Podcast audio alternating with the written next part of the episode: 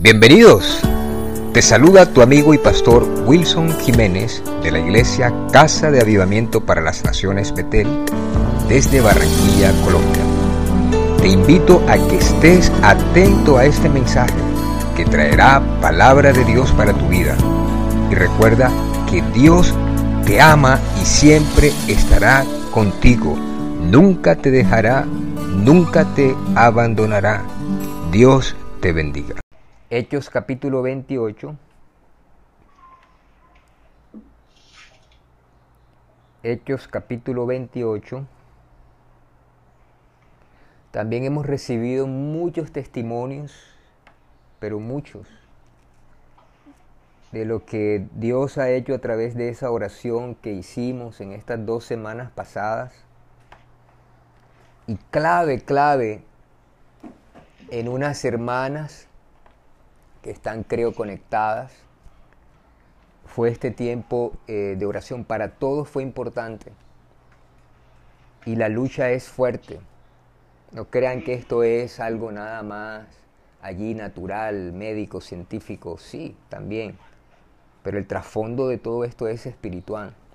Y hay que estar allí constantes en oración, perseverando en oración, atando las fuerzas del enemigo, cubriéndonos con la sangre de Cristo, declarando la palabra del Señor y Dios nos va a dar la victoria. Hechos capítulo 28, versículo 1. Vamos a leerlo en el nombre del Padre, del Hijo y del Espíritu Santo. Estando ya a salvo, supimos que la isla se llamaba Malta y los naturales nos trataron con no poca humanidad, porque encendiendo un fuego nos recibieron a todos a causa de la lluvia que caía y del frío. Entonces, habiendo recogido Pablo algunas ramas secas, las echó al fuego y una víbora huyendo del calor y una víbora huyendo del calor se le prendió en la mano. Cuando los naturales vieron la víbora colgando de su mano, se decían unos a otros, ciertamente este hombre es homicida, a quien, escapado del mar, la justicia no deja vivir. Pero él, sacudiendo la víbora en el fuego, ningún daño padeció. Ellos estaban esperando que él se hinchase o cayese muerto de repente.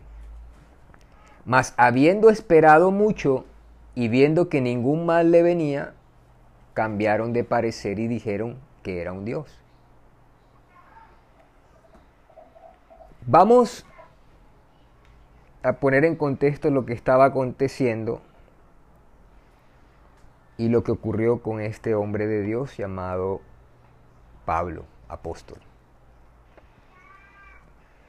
Dios le dice a Pablo que él tenía que predicar, que él tenía que testificar de Jesucristo en Roma. Y vemos aquí algo importante para nosotros. Todo tiene su tiempo, todo tiene su hora, todo lo que se hace debajo del sol tiene su hora. Pero nosotros debemos entender cuál es la prioridad de Dios. ¿Cuál es la prioridad que nosotros debemos entender de estar aquí en la tierra? Porque a veces nos desenfocamos y creemos que lo más importante son los negocios, o creemos que lo más importante es el dinero, o creemos que lo más importante son los sentimientos, los afectos, o creemos que lo más importante son algunas cosas aquí de este mundo. Todo eso es importante. Dios nos da esposa, a las esposas les da esposos, a los matrimonios les da hijos. Dios nos sostiene y nos da un empleo. Dios nos sostiene y abre negocios para que haya prosperidad, para que haya bendición. Pero todo eso es añadidura, todo eso no es lo más importante. Les repito, es importante, pero lo más importante es Dios y su obra. Y Saulo, que era perseguidor de la iglesia, tiene un encuentro personal con el Señor. Y luego se convierte en el apóstol Pablo. Pero toda esa erudición bíblica, toda esa vasto conocimiento que tenía de las letras, de los idiomas, de la ciencia, hubo un momento en donde se confronta con la realidad de un Dios que existe, que un Dios que es real. Dime, Rafa.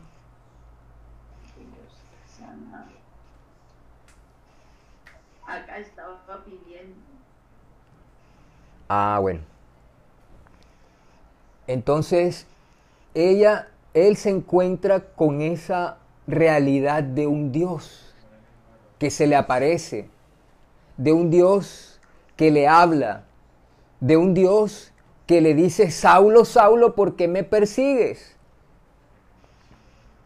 Él tiene ese encuentro personal, su vida es transformada y Dios le hace un llamado para predicar su palabra, para testificar de que Jesucristo es el Mesías, para testificar que Jesucristo es el Salvador del mundo, que Jesucristo es el Rey de Reyes, Señor de Señores, que no hay otro nombre en el cual nosotros podamos ser salvos, que Él es el único camino y la verdad y la vida quien nos conduce al Padre, que a través de Él hay vida eterna, hay salvación, hay resurrección.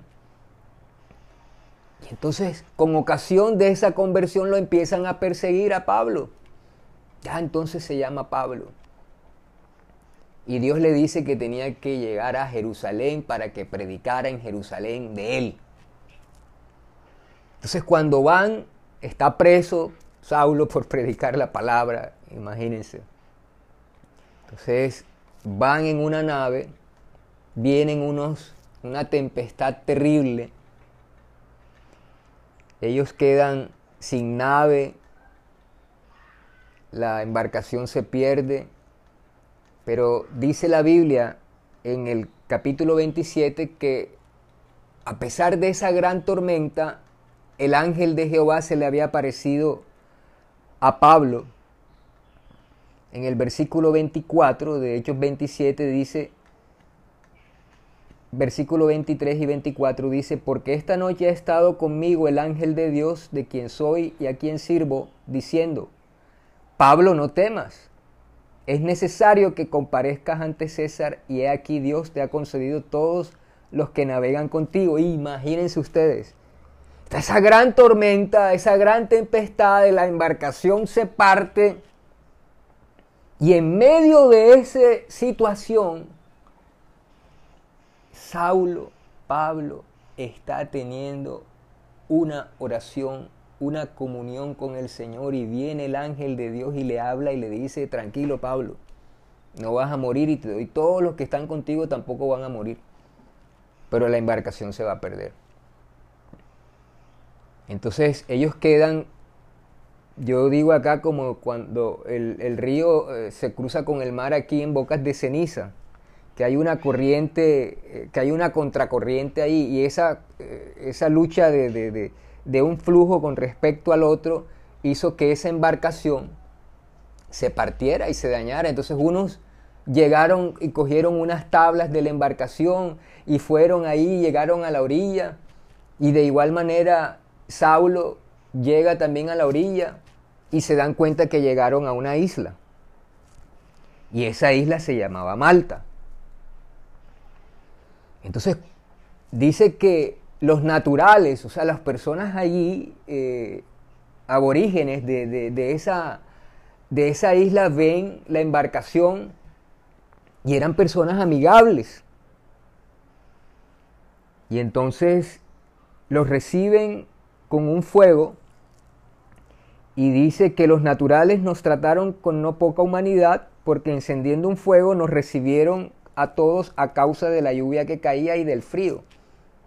Entonces, no solamente había tempestad, sino que ellos llegan a la isla y estaba lloviendo y había un frío terrible. Entonces los nativos preparan una, un, una, una, una hoguera, una, ¿cómo se dice? Una fogata. Y entonces para que ellos se calentaran, para que no tuvieran tanto frío. Ellos allí habían pasado hambre, habían sido, habían estado en el naufragio y obviamente se unen a esa fogata para recibir calorcito. Entonces Pablo, para que se encendiera más el fuego de esa fogata, él eh, recoge eh, algunas ramas que estaban secas y las echa al fuego. Entonces obviamente allí el fuego se enciende, el fuego se, se hace más fuerte, pero se le prende una víbora. Y los nativos estaban viendo lo que estaba ocurriendo con Pablo. Ellos sabían que la víbora que le había picado tenía que matarlo fulminantemente, porque era una víbora venenosa. Y allí quedó prendida esa víbora. Entonces dice que Pablo sacude a la víbora, versículo 5, en el fuego y ningún daño padeció. Y es lo que yo quiero traer en esta mañana, en esta meditación. Como les dije, no es una predicación, vamos a orar. Pero ¿qué ocurría en Saulo? ¿Qué ocurría en Pablo, apóstol? Que esta víbora, que era venenosa, que él tenía que morir por causa del veneno. ¿Qué ocurrió en Pablo? Que ningún daño padeció. ¿Qué ocurre en el creyente?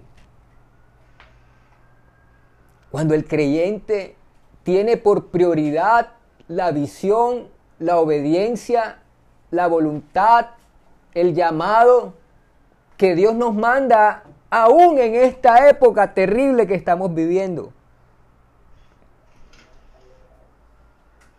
Entonces, ¿qué pasa con esos nativos? ¿Qué pasaba con esos naturales? Ellos, versículo 6, estaban esperando que él se hinchase o cayese muerto de repente. Es decir, que cayera muerto fulminantemente. Estaban esperando que él muriera. Y yo siempre he dicho que cuando un hombre o una mujer de Dios ya parte de este mundo es porque Dios así lo determina, porque Dios así lo muestra, pero no por el diablo. Y siempre digo que cuando ya parte un siervo del Señor, muchos hombres de Dios como Saulo, como Pablo, en esta época han partido con el Señor. Pero eso está dentro de la potestad y soberanía del Señor. Y entonces los nativos, versículo 6, ellos estaban esperando de que, de que Él muriera. Entonces dice más, habiendo esperado mucho, el común de la gente puede pensar y verte, ah, no, pero es que ya le dio el COVID, ya, como si por ahí eh, en una ocasión a mí me dijeron eh, una cosa eh, que me iba a pasar mala. Entonces como que la gente piensa que uno debe aceptar lo que la gente en su pensar o lo que les pone el enemigo o lo que o su carne, etcétera, dicen, entonces uno debe aceptar lo que estas personas dicen. Entonces no voy a dar detalles tampoco, pero lo que quiero decir es que había una palabra para Saulo, para Pablo, de que tenía que predicar a Jerusalén, perdón, a Roma. Había una palabra, había un encuentro del apóstol con el ángel de Dios. Y le había dicho que era necesario que compareciera ante César. Entonces, está lo que dice el mundo, está lo que pueden pensar otras personas, pero está la palabra, la promesa que Dios te da a ti y a mí. Y nosotros dependemos totalmente del Señor. Pero poniendo por primero qué es lo más importante. Ahora en esta época se muestra qué es lo verdaderamente importante.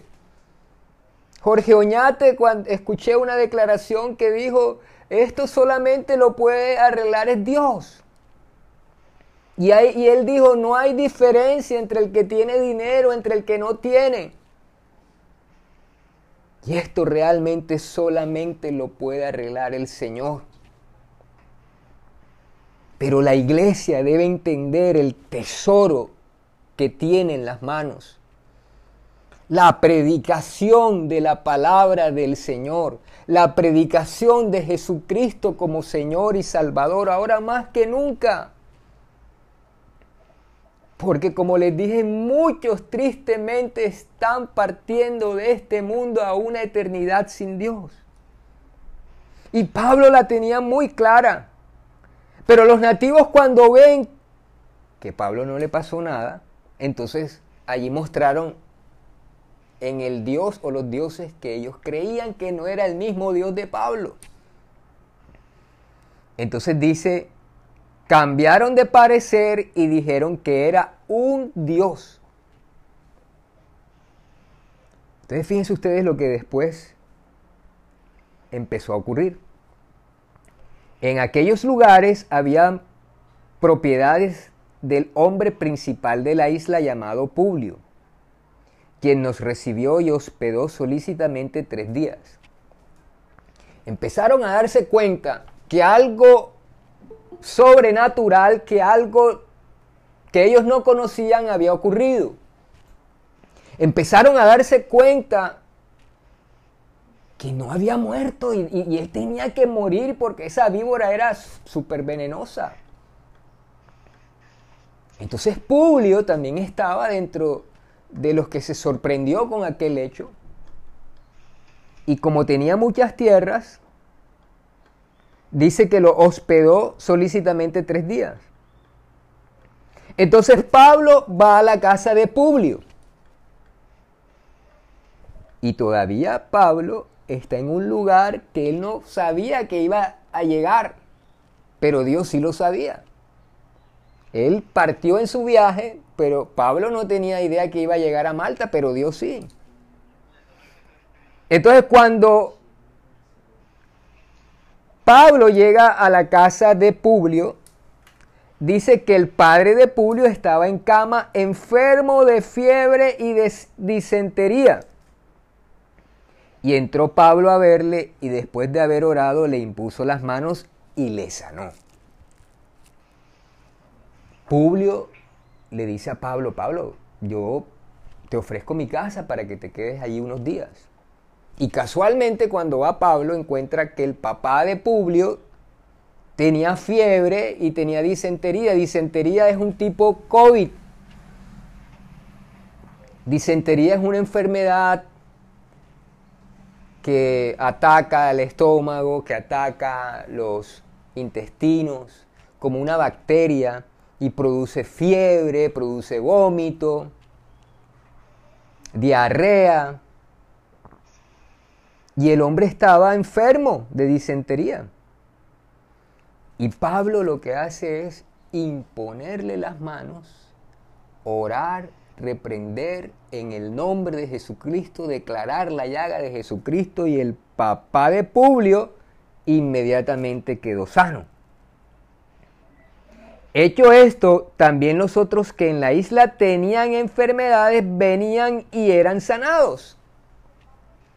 ¿Qué pasó? Como la isla era como un pueblo pequeño que todos se conocían y las noticias corrían muy rápidamente, empezó la gente a, saber, Pablo estuvo tres días, y entonces se dieron cuenta, si, si este hombre no lo mata a una serpiente, si este hombre ora por una persona y le sana, entonces también puede sanarnos a todos. Pablo haciendo la voluntad de Dios. Pablo teniendo como primera prioridad, valga la redundancia, el predicar al santo evangelio de Jesucristo, las buenas nuevas de salvación a través de Cristo, porque dice la palabra que el evangelio es poder de Dios. Y lo que actuaba en Pablo, que le permitió protegerlo de ese veneno mortal, y lo que actuaba en Pablo para poner las manos sobre el papá de Publio, y lo que operaba en Pablo para sanar a todos los que se acercaban allí era el poder del Espíritu Santo. En estos días que estábamos orando, en la oración el Señor me llevó a que oráramos por bebedizos. Los bebedizos son hechizos, son conjuros que la gente les da a otras personas para matarlas, para cuanta cosa. Y resulta que de una mujer que estaba allí también orando, vomitó ese bebedizo. ¿Quién hace eso? Hoy, hoy, hoy en día, hoy, e, eso, eso ocurrió en esta semana que pasó. ¿Quién hace eso? ¿Quién puede traer un milagro en una tiroides inflamada ¿Quién, y, reducirlo y sanarla totalmente a través de una oración? ¿Quién hace eso? Es el mismo Espíritu Santo que operaba en el apóstol Pablo y que opera en todos los creyentes y no nos podemos desenfocar. Nuestra fe, ¿dónde tiene que estar puesta? ¿Qué es lo prioritario en nuestras vidas? Si Cristo viene hoy, ¿estamos preparados? Y yo les digo una cosa, esto cada día se acerca más al cumplimiento de lo que está escrito en la palabra del Señor con respecto a esa venida gloriosa del Señor por su pueblo. Pero si viene hoy Cristo, yo sé porque lo he escuchado. Y algunos dicen, no, pero es que yo no quiero que venga todavía porque es que yo tengo, yo quiero ver a mi hija que se, eh, que se gradúe. O, que todavía no venga porque, porque yo quiero que este negocio salga. O que todavía no venga porque todavía no me he casado. Y si viene es mejor, como dice el hermanito Víctor. Pero también sé que hay muchos que están esperando ya el momento. Allí vi unos testimonios de unos hermanitos en Cristo que el grupo ISIS en esta semana los mató por ser creyentes, por ser cristianos. Y allí se arrodillaron y con un tiro en la cabeza se fueron a la presencia de Dios.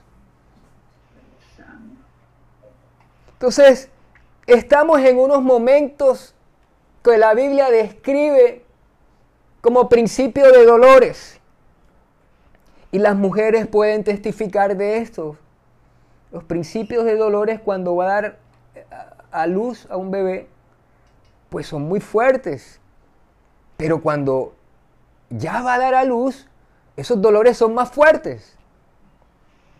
Y el Señor describió esta época como los dolores de parto de una mujer. Pero nosotros tenemos que ser entendidos en los tiempos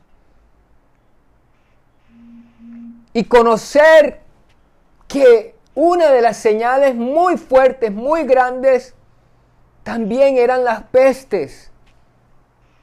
Y algunos dirán, no, pero es que la, peste siempre ha ocurrido cada 100 años y la peste española, pero no con los alcances de esta. Allá en India, porque ellos creen en el mico como Dios, creen en una vaca como otro Dios, creen en una serpiente como Dios, creen como en los ratones que son Dios. Ya no hay capacidad en los cementerios y los están tirando así, los amontonan y los queman como si fuera una hoguera de la época de la Inquisición. ¿Cuándo se había visto esto? Pero el Señor lo dijo bien claro, que todo esto era principios de dolores que anunciaban la pronta venida de nuestro amado Señor Jesucristo. Y el Espíritu de Dios, quien operaba en apóstol Pablo, era el que obraba milagros poderosos a través de él. Y podemos decir nosotros, ah, pero es que era el apóstol Pablo. Y el apóstol Pablo era un hombre poderoso porque, porque está escrito de él en la Biblia. Pero vamos a ver la humanidad de este creyente. La humanidad de quien era Saulo y luego Pablo. Vamos a segunda de Corintios Segunda de Corintios.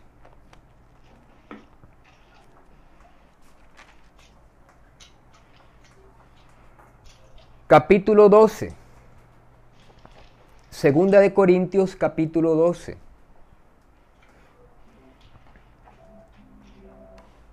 Capítulo 12. Porque Pablo Cier No, ciertamente no me conviene, versículo 1 Segunda de Corintios 12. Ciertamente no me conviene gloriarme.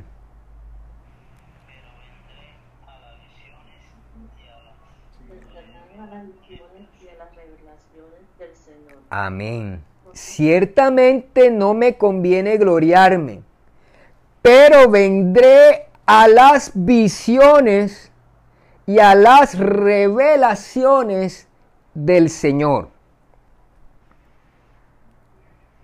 ¿Quién era Saulo?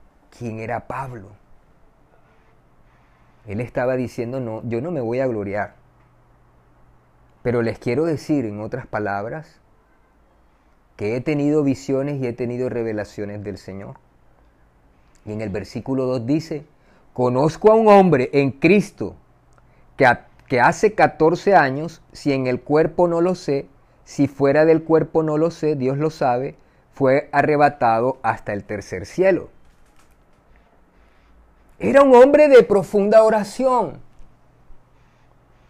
Era un hombre sometido a Dios, que resistía al diablo y el diablo huía de él. Ni la muerte le pudo hacer nada. Pero porque estaba lleno del poder del Espíritu de Dios. Entonces está teniendo revelaciones, está teniendo visiones, tiene una experiencia que sale del cuerpo. Él dice, si en el cuerpo no lo sé, si fuera del cuerpo no lo sé. Hay personas que salen del cuerpo. Los gnósticos salen del cuerpo. Los brujos salen del cuerpo. Algunas sectas poderosas que están metidos en lo político y en el poder de las naciones, algunos salen del cuerpo, pero lo hacen no por el poder del que da las visiones y revelaciones de Dios, no lo hacen por el poder del Espíritu de Dios, lo hacen bajo el poder y la influencia de demonios. Entonces salen astralmente. En una ocasión hablando con una mujer que llegó a la oficina y unas personas que estuvieron en casa de ella me dijeron, Wilson, esa, esa mujer se mete en unos gatos grandes así, porque los vecinos decían que eso ocurría. Y esta mujer donde iba, a las oficinas donde iba, amenazaba a las que las atendían porque no quería recibir un servicio que la empresa necesitaba que tuviera. Y entonces una persona me, está advirtiendo y me dice, ojo, que, que esa mujer... Entonces yo empiezo a hablarle, pero yo sentí la presencia de Dios tan tremenda. Y le dije, sabes que tú sales del cuerpo y tú vas a visitar a los creyentes para molestarlos. Y tienes que arrepentirte de tu pecado y de tu maldad.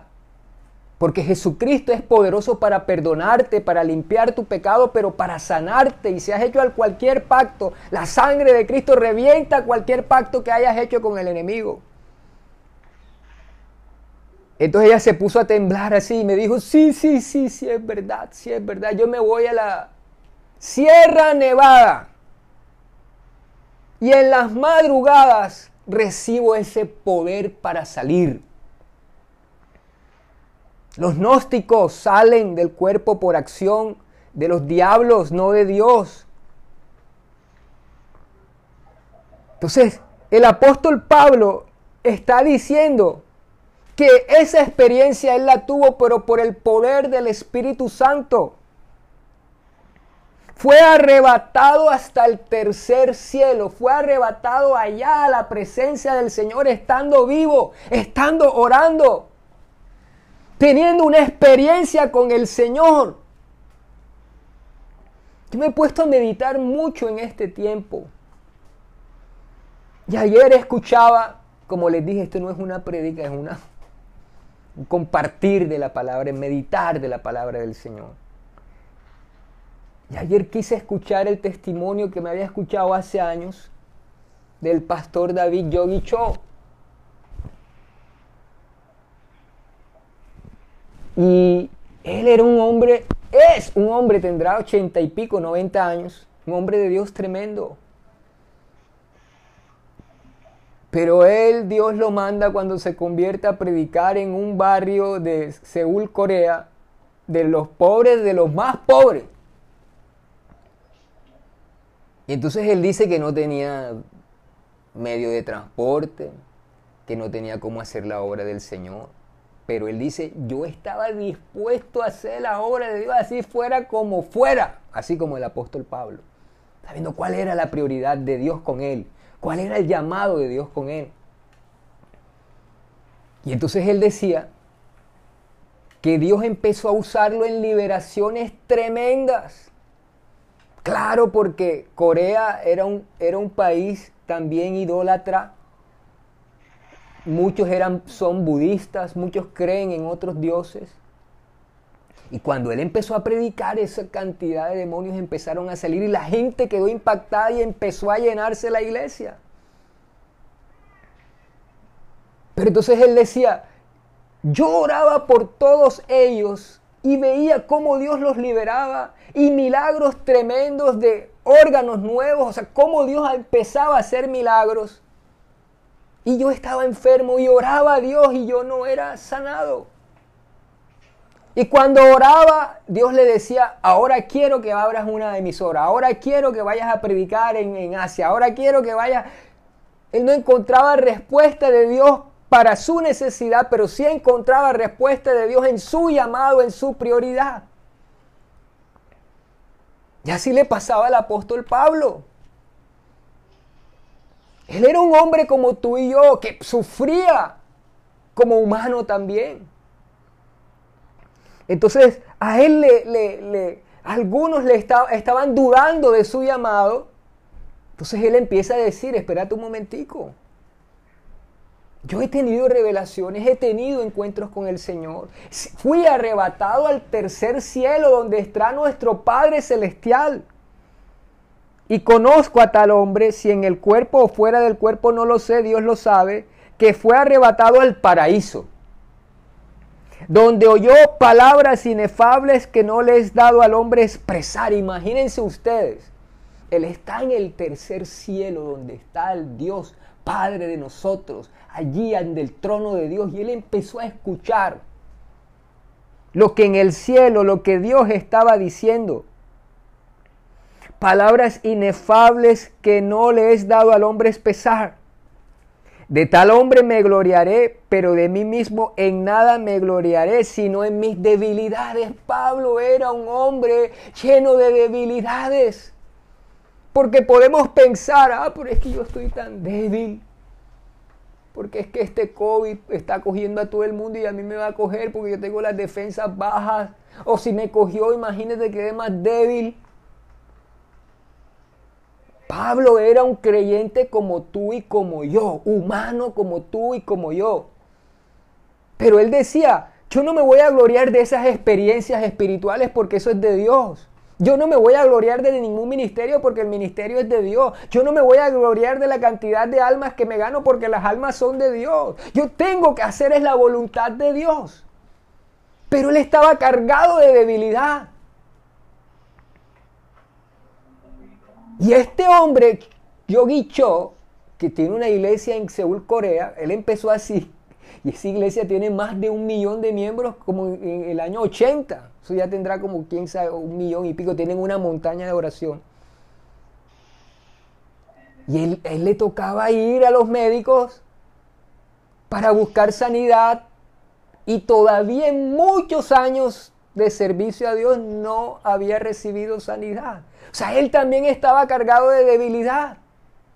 Como tú y yo podemos estar cargados de debilidad y podemos decir, oye, pero ¿por qué Dios no escoge a otra persona que son fuertes, que tienen vigor, que están llenos de salud, que están jóvenes?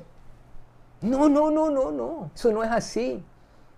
Dios no se equivoca si Él te llamó, Él sabe por qué te llamó, aún con debilidades, aún con problemas, aún con situaciones mentales. Como decía ahorita, lloraba y reprendía a mi esposa de todos esos dardos que vienen por maldiciones generacionales que se creen poca cosa de que no van a poder. Es una guerra espiritual tremenda, sin cuartel, a muerte. Y el jueves Dios nos estaba hablando a través de mi hermano Julio y hablaba de la, de la armadura del Señor, del casco de la salvación, de la mente, de la, de la guerra espiritual tan terrible que hay ahí en la mente. Entonces el apóstol Pablo, él era también un testimonio vivo de la humanidad nuestra, de la situación terrible alrededor de él. Como hoy en día nosotros somos humanos, somos creyentes y nos damos cuenta de la realidad, de la cantidad de personas que están muriendo, de cómo está la gente con temor. Algunos se están suicidando por el temor un niño de 12 años, de 13 años, por, por, aquí cerca, en Barranquilla, cayó del treceavo piso o del quinceavo piso y están investigando las causas y algunos dicen, no, fue de pronto que se resbaló. Pero nos ha tocado orar por niños que tienen ganas de suicidarse, que ya no ven esperanza, en este mundo siendo tan bebés, tan niños, con toda una vida por delante. ¿Quién hace esto? Entonces el apóstol dice en el versículo 6, sin embargo, si quisiera gloriarme, no sería insensato, porque diría la verdad. Pero lo dejo para que nadie piense de mí más de lo que en mí ve u oye de mí. Entonces mire lo que dice en el versículo 7. Y para que la grandeza de las revelaciones no me exaltase desmedidamente, me fue dado un aguijón de mi carne, en mi carne, un mensajero de Satanás que me abofetee para que no me enaltezca sobremanera. El hombre tenía una enfermedad, un aguijón en su carne, pero no le impedía hacer la voluntad de Dios. No le impedía, así sea que su vida fuera entregada a la cárcel, al naufragio, al, hambre, a la desnudez. Él no le importaba, él le importaba hacer la voluntad del Señor. Y es eso lo que está faltando en la iglesia del Señor. Se han desenfocado algunos en algunas cosas, otros en otros. Aún nosotros podemos habernos también desenfocados por momentos cualquiera. Pero Dios nos recuerda cuál es la esencia de nuestro existir aquí, para qué aún vivimos, para qué aún Dios nos tiene aquí. ¿Cuál es el propósito? ¿Cuál es el llamado que Dios tiene para ti y para mí? Entonces el apóstol tenía un aguijón en su carne y decía que un mensajero de Satanás. Algunos dicen que fue una enfermedad en los ojos, otros dicen que fue una enfermedad en la piel, otros dicen que era una enfermedad degenerativa que no lo, que no lo dejaba a él moverse lo que fuera era una enfermedad. Pero ¿cómo? El hermano Pablo estaba enfermo. Entonces algunos creen que si alguien tiene una enfermedad es porque es castigo de Dios o porque no está mal o porque está mal, porque está en pecado, porque está... Cualquiera de nosotros puede ser afectado porque tenemos un cuerpo humano, no tenemos este cuerpo glorificado. Pero los hechos hablan. Los resultados hablan. El fruto de ese creyente habla y es notorio y se ve. Pablo no tuvo necesidad que hablar. Todo el mundo se dio cuenta que en él estaba el poder del Espíritu Santo. Primeramente gente que no conocía a Dios, que ellos creían que él tenía que morir ante esa picadura de esa serpiente venenosa. Ahí estaba predicando el Señor, ahí estaba predicando Pablo, ahí estaba testificando de que había un poder sobre todo poder que había un Dios todopoderoso. Y esos nativos entendieron. Entonces dice el apóstol en el versículo 8, dice, respecto a lo cual tres veces he rogado al Señor que lo quite de mí. Señor, quítame esto, Padre, que yo quiero predicarte, que yo quiero servirte, que yo quiero hacer esto para ti. No, y el Señor no le decía así, el Señor le decía, no, tú tienes que seguir, mijo. No importa que tengas eso, pero tienes que seguir. No importa que estés como estés, pero tienes que predicar. No importa lo que te esté ocurriendo, no importa lo que esté aconteciendo en el mundo, tienes que predicar. Tienes que llenarte de mi presencia, de mi gloria, porque muchos se están perdiendo a una eternidad sin mí. Tremendo que el ángel le dijo cuando estaban ahí en esa embarcación, y Dios te concedió a todos los que van contigo. Y la respuesta divina en el versículo 9, 12, 9 dice, y me ha dicho, bástate mi gracia, porque mi poder se perfecciona en la debilidad. Bástate mi gracia. Y él le oraba a Dios tres veces. Y el Señor le decía, bástate mi gracia porque mi poder se perfecciona en tu debilidad. Entonces él, él entiende y le dice, por tanto de buena gana me gloriaré más bien, pero en mis debilidades. ¿Para que qué? Para que repose sobre mí el poder de Cristo. Para que repose sobre mí el poder de Cristo. El poder del Espíritu de Dios. En el versículo, capítulo 11, versículo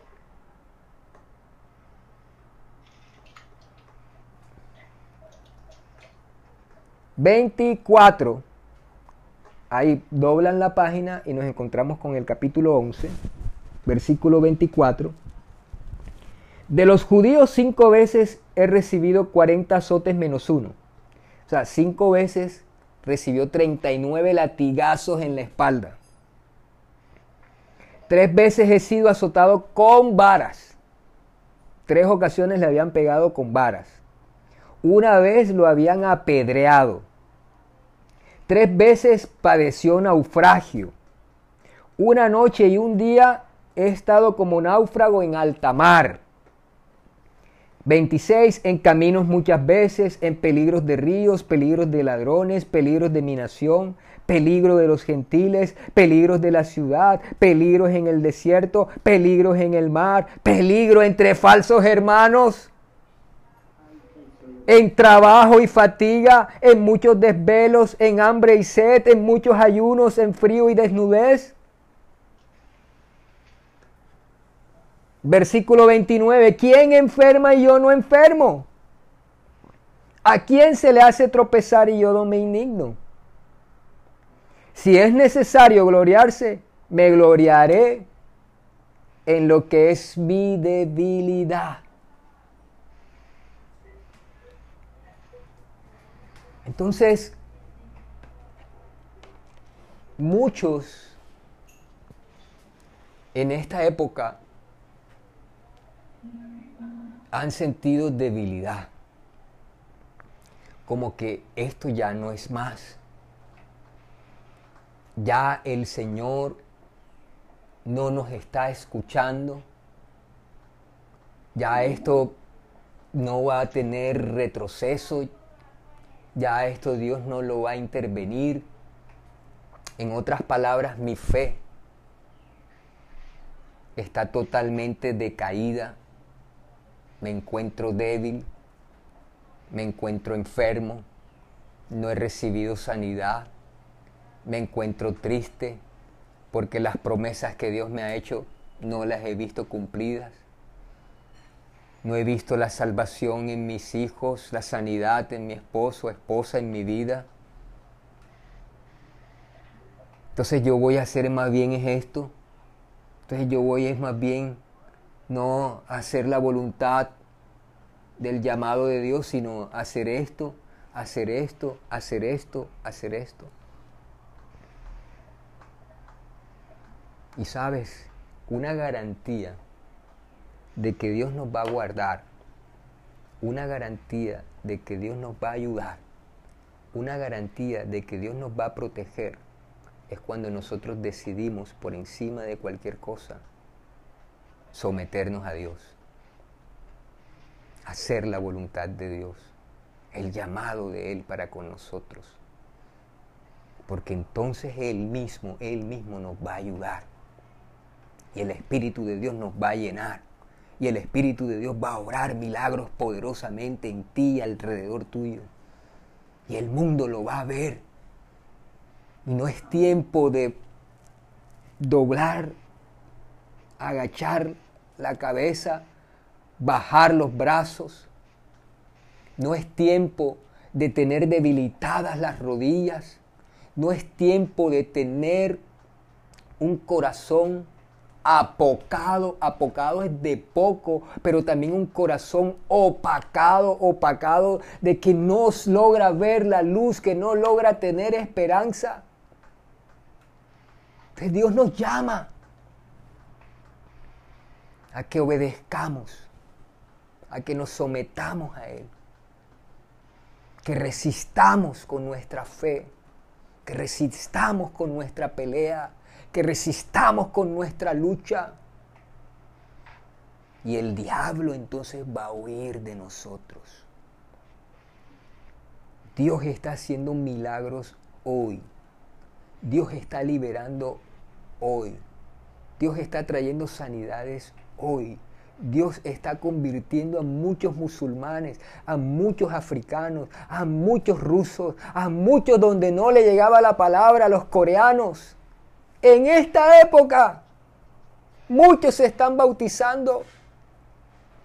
Entonces hay esperanza mientras tenemos hálito de vida. Hay esperanza cuando cada día nos levantamos y decimos estamos vivos. Muchos están muriendo, pero nosotros todavía estamos vivos. Hay esperanza. Puedo hacer la voluntad de Dios. Puedo atender su llamado. Y Dios ha hecho llamados. Pero esos llamados se encuentran debilitados porque somos humanos. Pero el poder de Dios, el poder que se derrama de lo alto del Espíritu Santo está con nosotros para ayudarnos. Así como ayudó al apóstol Pablo, también ese mismo Espíritu Santo está con nosotros hoy si tú quieres renovar ese paso de obediencia al Señor y decirle, Señor, aquí estoy, para hacer tu voluntad. Me someto a ti, oh Dios. Ayúdame a servirte. Ayúdame en este tiempo, oh Dios, a hacer tu voluntad, tu llamado. Ayúdame, ayúdame, lléname de tu espíritu. Úsame para tu gloria, para tu honra. Usa mis manos para que mis manos tú las uses para que otros reciban sanidad. Usa mi voz, Señor, para que tú hables, la tomes y hables la palabra profética más segura que es la Biblia, que es la palabra de Dios. Úsame. Y ese propósito va a servir para que Dios te proteja. Porque ¿qué quiere Dios? Dios no quiere que ninguno perezca, sino que todos procedan al arrepentimiento. Pero ¿cómo van a proceder al arrepentimiento si no hay quien les predique, si no hay quien les hable? ¿Cómo las personas no van a huir de, la, de ese deseo de quitarse de la vida si no hay nadie que le diga Jesucristo es la luz, Jesucristo es la esperanza? ¿Cómo? Esos que están en cuidados intensivos van a recibir palabra de Dios. Si tú y yo no predicamos la palabra. Hay tiempo para salvación de nuestros hogares, de los que no están convertidos. Hay tiempo para salvación de los perdidos. Hay tiempo para que tú cumplas el llamado que Dios te ha hecho, pero alza tus manos y dile, Señor, aquí estoy. El profeta dijo, cuando Dios preguntó, ¿a quién enviaremos? ¿Quién irá por nosotros? Y el profeta le dijo, heme aquí, Señor. Cuando el Padre dijo, quiero salvar al hombre que cayó allá en el huerto del Edén por causa del Satanás. Jesucristo dijo, Heme aquí, oh Padre, para hacer tu voluntad como en el rollo del libro está escrito de mí, dice Hebreos. Jesucristo también le dijo al Padre, yo voy, Señor. El profeta le dijo, heme aquí, Señor, envíame a mí. Dios está esperando esa voz tuya. Dios está esperando esa voz mía, como el apóstol Pablo,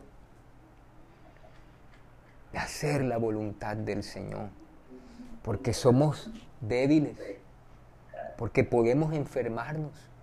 Pero el espíritu de aquel que levantó de entre los muertos a Cristo Jesús, Él vivifica aún estos cuerpos mortales. Y si comiéremos cosa mortífera, no nos hará daño. Y si nos pica una serpiente como el apóstol Pablo, no nos hará daño, porque es el poder que actúa en nosotros por el poder del Espíritu Santo. Amén y vas a sentir corrientes que fluyen a través de tus manos y cuando ponga las manos en el nombre de Jesús, el que está muerto aún va a resucitar, el que está paralítico aún se va a levantar, el que está enfermo aún va a recibir sanidad porque Jesucristo es el mismo ayer y hoy y por los siglos. Levanta tus manos junto a mí hoy en esta mañana. Amén, amén. Reseke. Rebasa sei. Treke masura sakamara la sekei. Treseki basura raba sei. Espíritu de Dios está poniendo a hablar en lenguas. No retengas esas lenguas allí donde estás en tu casa. No retengas esas lenguas. Levanta tus manos al Señor. Sé que ese poderoso Espíritu Santo. El fuego está encendido en el altar, Señor dispuestos nuestros corazones para que hagas milagro. Aquí estoy, Señor, junto a mi casa, mi casa y yo serviremos a Jehová. Si eres capaz de decírselo, díselo en esta hora, mi casa y yo serviremos a Jehová. Mi casa y yo serviremos a Jehová. Mi casa y yo le servimos a Jehová. Aleluya. Poderoso, poderoso, poderoso, poderoso, poderoso, poderoso. Desciende con tu fuego ahora, Señor, para que consuma el holocausto de nuestro sacrificio de nuestros labios que confiesan tu nombre. Desciende tu Espíritu Santo reventando todo poder del diablo, toda hechicería, toda brujería, todo satanismo, todo conjuro, todo nocticismo. Oh, en el nombre de Jesús de Nazaret, todo lo que se levante en contra de la iglesia de Jesucristo, el fuego consumidor del Espíritu Santo ahora paseándose en los hogares, paseándose en nuestras casas, paseándose en nuestras vidas, atando todo virus, atando toda bacteria, atando todo microorganismo, atando toda célula mala, reprendiéndola en esta hora en el nombre de Jesús de Nazaret. Todo espíritu de muerte te va fuera atado sin poder. En el nombre de Jesús de Nazaret. En el nombre de Jesús de Nazaret. Ahora ordeno que todo espíritu de enfermedad se va fuera de los cuerpos atados sin poder, te va fuera, te va fuera, fuera los abismos, fuera te vas, fuera, fuera de la garganta, fuera de los pulmones, fuera de los riñones, fuera del corazón, fuera de la mente. Ahora en el nombre de Jesús de Nazaret, la sangre de Cristo tiene poder, tiene poder, tiene poder, tiene poder. Fuego del Espíritu Santo entrando en tu vida ahora, reventando todo lazo, todo yugo, toda cadena, en el nombre poderoso de Jesús de Nazaret. Oh, Poderoso Dios, poderoso Dios, levanta tus manos allí. Dile, aquí estoy, Señor. Lléname de tu espíritu, lléname de tu sangre, lléname de tu sangre, lléname de tu espíritu. En el nombre de Jesús, sacude todo síntoma, échalo fuera. Eso que tiene allí tu, tu pierna izquierda, en el nombre de Jesús, muévela como si dieras una patada. Suelta en el nombre de Jesús de Nazaret esa pierna.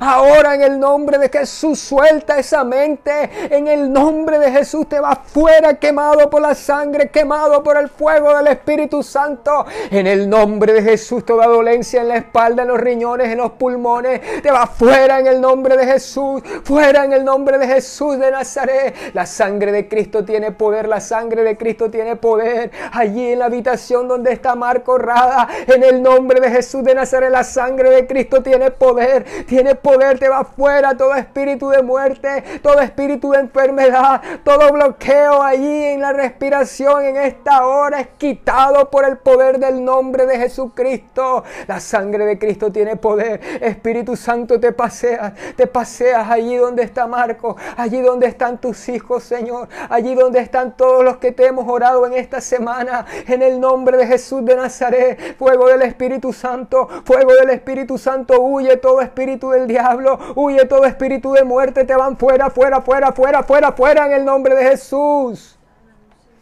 En el nombre de Jesús de Nazaret, tú nos sanas, tú nos sanas, di, mi cuerpo recibe sanidad por la llaga de Cristo, mi cuerpo recibe sanidad por la llaga de Cristo, mi cuerpo recibe sanidad por la llaga de Cristo, mi cuerpo recibe sanidad por la llaga de Cristo, recibe, recibe, recibe, recibe, recibe sanidad, recibe sanidad, recibe sanidad, sanidad por la llaga de Jesucristo, en el nombre de Jesús de Nazaret, en el nombre de Jesús de Nazaret en el nombre de Jesús de Nazaret. Esas hechicerías, esas brujerías, esos conjuros en las casas, en el nombre de Jesús se van fuera, se van fuera, se van fuera en el nombre de Jesús, fuera en el nombre de Jesús. La llaga de Cristo tiene poder, la sangre de Cristo tiene poder, la llaga de Cristo tiene poder, la sangre de Cristo tiene poder, tiene poder, tiene poder, en el nombre de Jesús de Nazaret.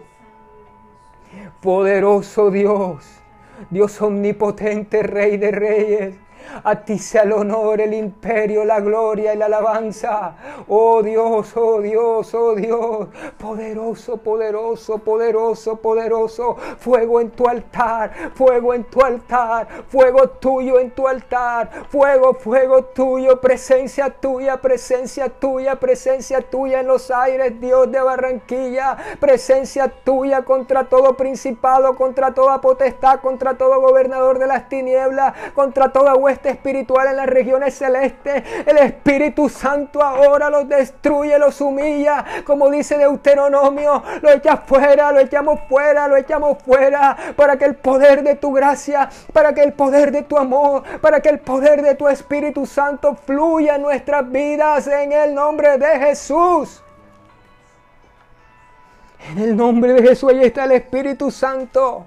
Si tú te atreves a levantar tus manitos, allí vas a recibir del Espíritu de Dios. Ahí está, ahí está el Espíritu Santo tocando a una hija de Él. Allí, ahí está, ahí está, ahí está Dios, ahí estás Señor, ahí estás Señor, ahí estás tú, tu vientre se está moviendo en el nombre de Jesús por el poder del Espíritu Santo, allí como ríos de agua viva, recibiendo sanidad en ese vientre en el nombre de Jesús de Nazaret. En el nombre de Jesús, en el nombre de Jesús, en el nombre de Jesús. Oh, en el nombre de Jesús. No te he dicho que si creyeres verás la gloria de Dios. Cree, cree, cree. La has pedido por tus ojos. Cree, cree. En el nombre de Jesús. Se va toda catarata, se va todo terigio, se va toda conjuntivitis. En el nombre de Jesús de Nazaret. Oh, en el nombre de Jesús de Nazaret, todo ataque al corazón, en el nombre de Jesús, todo bloqueo en los latidos, en las corrientes, Señor, del corazón, son sanadas en esta hora. Todo espíritu de enfermedad que quiera atacar, todo espíritu de maldición que quiera atacar el corazón, queda ahora sin poder en el nombre de Jesús. Que quiera atacar el páncreas, queda sin poder. Que quiera atacar el estómago, queda sin poder por el fuego consumidor del Espíritu Santo en el nombre de Jesús de Nazaret. Abre, abre, abre los sentidos, Señor. Aquel que te dijo, heme aquí, heme aquí, equípalo. Aquel que te está diciendo, heme aquí, envíame a mí. Heme aquí, heme aquí, que poco falta, que poco falta. No sabemos cuánto falta, pero entendemos por tu palabra que es poco tiempo lo que queda. Prepáranos, prepáranos, ayúdanos con el fuego de tu espíritu, por tu Espíritu Santo y fuego. En el nombre de Jesús de Nazaret, derrama de tu espíritu aquel que te dice, heme aquí, heme aquí, equípalo, equípala, equípalo, equípala. En el nombre de Jesús de Nazaret estás trayendo visión a una hija tuya en esta hora. Estás trayendo palabra a esta hija tuya en esta hora para este pueblo. Espíritu de Dios.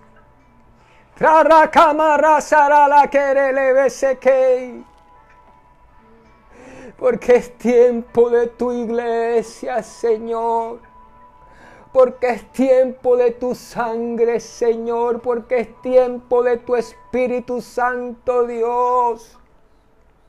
Sí, sí, Señor, pecamos. Tu iglesia pecó, falló, pero nos reconciliamos contigo en esta ofrenda de paz de estos días que oramos.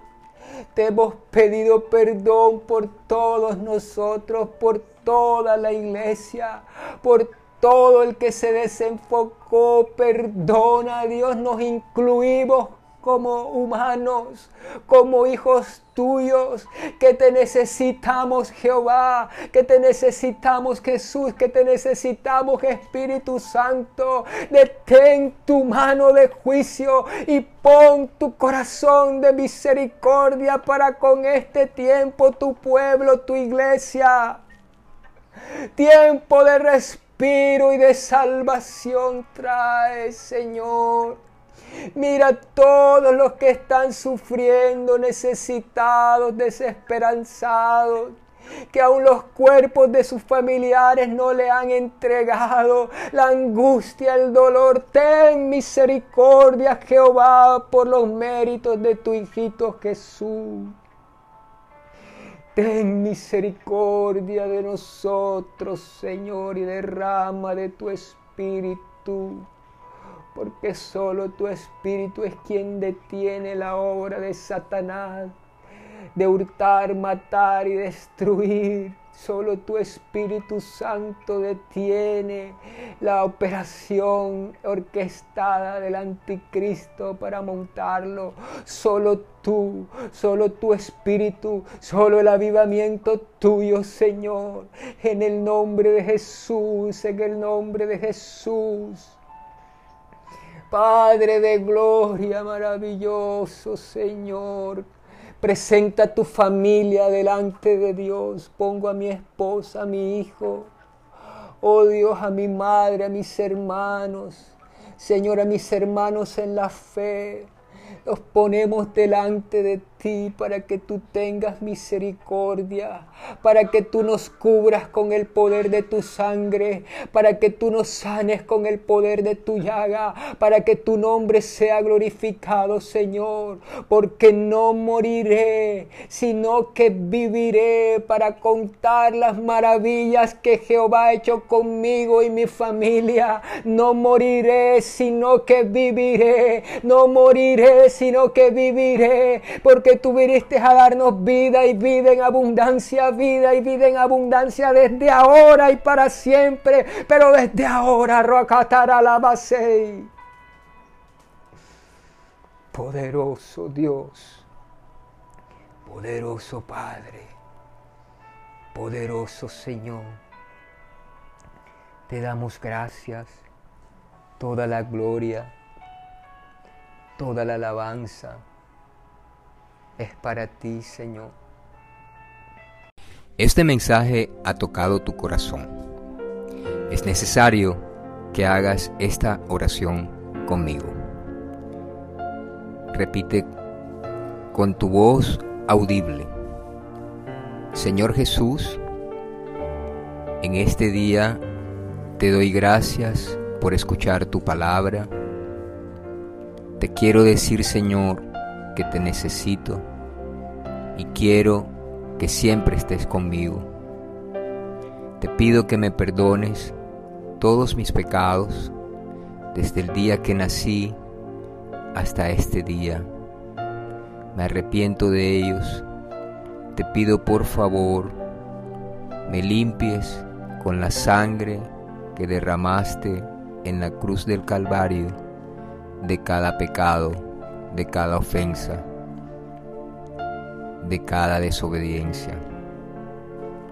Hoy Jesucristo, te recibo como mi Señor y mi Salvador. Creo que tú viniste, moriste en una cruz, resucitaste, estás a la diestra de mi Padre, Dios, y hoy públicamente te recibo como mi Señor y mi Salvador. Te entrego mi alma, mi cuerpo, mi espíritu. Anota mi nombre en el libro de la vida y nunca lo borres. Cuando tú vengas, quiero irme contigo, o si parto de este mundo, quiero llegar a tu santa presencia. Gracias Dios, en el nombre de Jesús. Amén y amén.